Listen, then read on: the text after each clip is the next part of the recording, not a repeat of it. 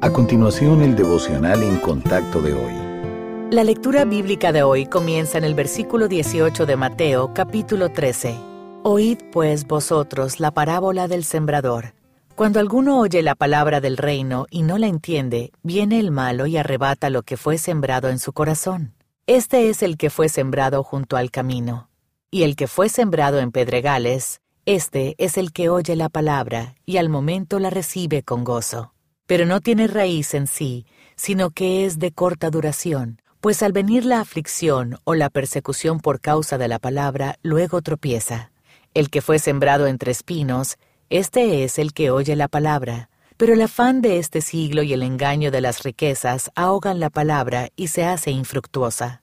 Mas el que fue sembrado en buena tierra, este es el que oye y entiende la palabra y da fruto, y produce asiento, a 60 y a 30 por uno.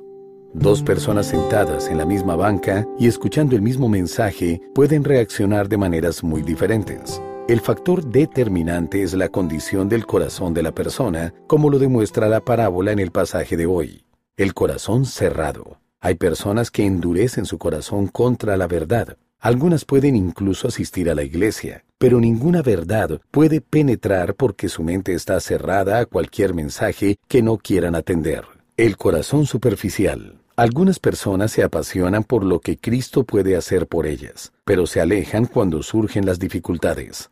Debido a sus expectativas equivocadas, no experimentan su ayuda en las dificultades. El corazón revuelto. Quienes están distraídos por las preocupaciones y los valores del mundo no tienen espacio en el corazón para la devoción a Cristo. Por tanto, la palabra que escuchan no produce fruto. El corazón abierto. Este es el tipo de actitud que todos deberíamos anhelar y cultivar. Una que nos ayude a escuchar, entender y aplicar las verdades de las sagradas escrituras a nuestra vida. ¿En qué categoría se encuentra usted? Si su corazón no está abierto, pídale al Señor uno nuevo y fructífero que desee conocer y obedecer su palabra.